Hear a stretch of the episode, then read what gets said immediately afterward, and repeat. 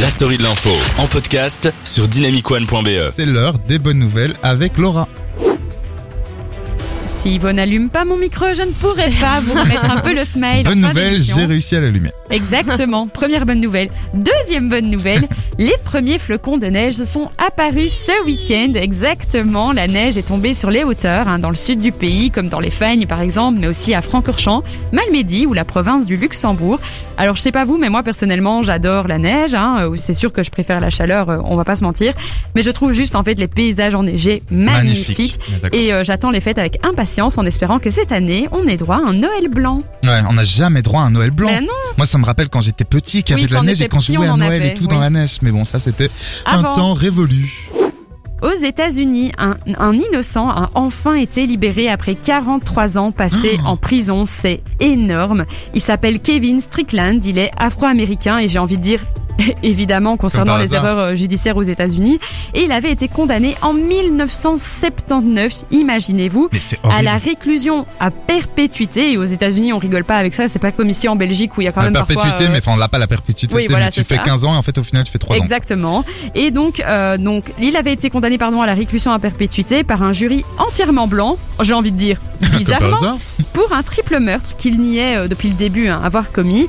Et donc aux États-Unis, on le sait, hein, les tensions racistes, elles sont très très fortes et Ouais. c'est pas la première fois que des personnes racisées ont été injustement emprisonnées et euh, suite à des erreurs judiciaires. Mais là, ben parfois il arrive des miracles et c'est le cas de Kevin qui a maintenant 62 ans, Oh, mais qui est enfin libre. Enfin, et on lui souhaite vraiment d'avoir une, euh, sans rire, une belle vie et qu'il puisse vivre longtemps et profiter vraiment en À liberté. L'ONU a lancé jeudi dernier, à l'occasion de la journée internationale pour l'élimination de la violence à l'égard des femmes, sa campagne de 16 jours contre les violences faites aux femmes. Mhm. Ce sont donc 16 jours d'activisme à l'échelle mondiale contre la violence basée sur le genre. Alors la campagne, elle prendra fin le 10 décembre, qui est elle aussi une journée symbolique, parce qu'il s'agit de la journée des droits humains. Alors ces 16 jours d'activisme, ils ont pour but d'oranger le monde, hein, comme le dit l'ONU, pour informer, exprimer, partager et agir pour créer un monde libre de violence pour toutes les femmes et partout. Alors pourquoi oranger le monde? Ben, C'est tout simplement la couleur de la campagne. hein. Chaque année, l'ONU invite les autorités à illuminer leurs édifices de la couleur de la campagne, donc ici l'orange. Et donc certains bâtiments, notamment dans la capitale belge jeudi dernier, étaient illuminés d'orange. Vous les avez peut-être vus. Et un hashtag a même été créé. euh, C'était hashtag Orange the Word Brussels. Et euh, donc voilà, je sais pas si vous avez remarqué. Ouais, j'ai vu ça. Il y avait Ah un bah peu d'orange voilà. partout. C'était pour les violences faites aux femmes. Bonne nouvelle dans le monde scientifique, des recherches porteuses d'espoir contre le cancer du pancréas ont été dévoilées. Alors pourquoi est-ce que c'est si important, surtout pour le cancer du pancréas? C'est parce qu'on estime que le ce type de cancer ferait partie du top 3 des cancers les plus Ouais. meurtriers en Belgique d'ici horrible. 2030. Donc, C'est énorme et c'est horrible effectivement. Et en plus, les patients auraient seulement 13% de chances de survie, ce qui est effrayant. Et donc heureusement, ces recherches prometteuses euh, sont porteuses de bonnes nouvelles parce qu'elles aident aussi bien au niveau de la compréhension de ces types de cancers, mais aussi dans sa détection et son traitement.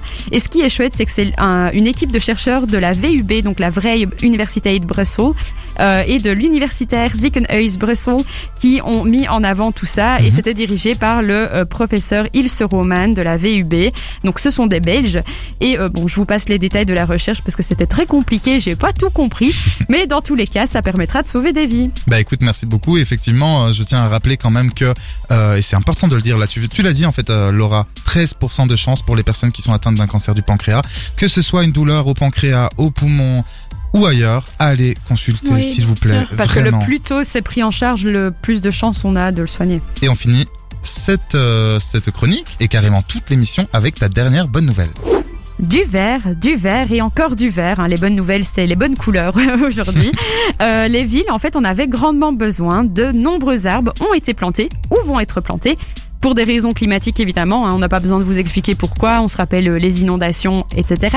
Mais aussi pour des raisons de santé, et c'est une bonne chose. hein. Il y a de plus en plus de villes et de communes urbaines qui ont pour idée, ou qui l'ont déjà fait, de planter des arbres, de quoi enjoliver un petit peu les centres-villes, euh, les centres-villes pardon, et aider notre planète. Merci beaucoup Laura pour ces bonnes nouvelles. C'est la fin, voilà, c'est la fin de l'émission La Story de l'info pour euh, aujourd'hui. Faut, Sortez les violons, Oui. c'est triste. faut savoir que c'était la dixième déjà. Wow, happy birthday. Happy birthday. euh, Happy birthday to us. Bon bref, on va s'écouter un bon son. Donc euh, voilà, je vous remercie infiniment de nous avoir écoutés, chers auditeurs et auditrices. Je vous remercie, Anaïs. Valentine, Merci. Laura pour À cette bientôt. voilà et à bientôt. Salut, soyez sages, mais pas trop. À la semaine prochaine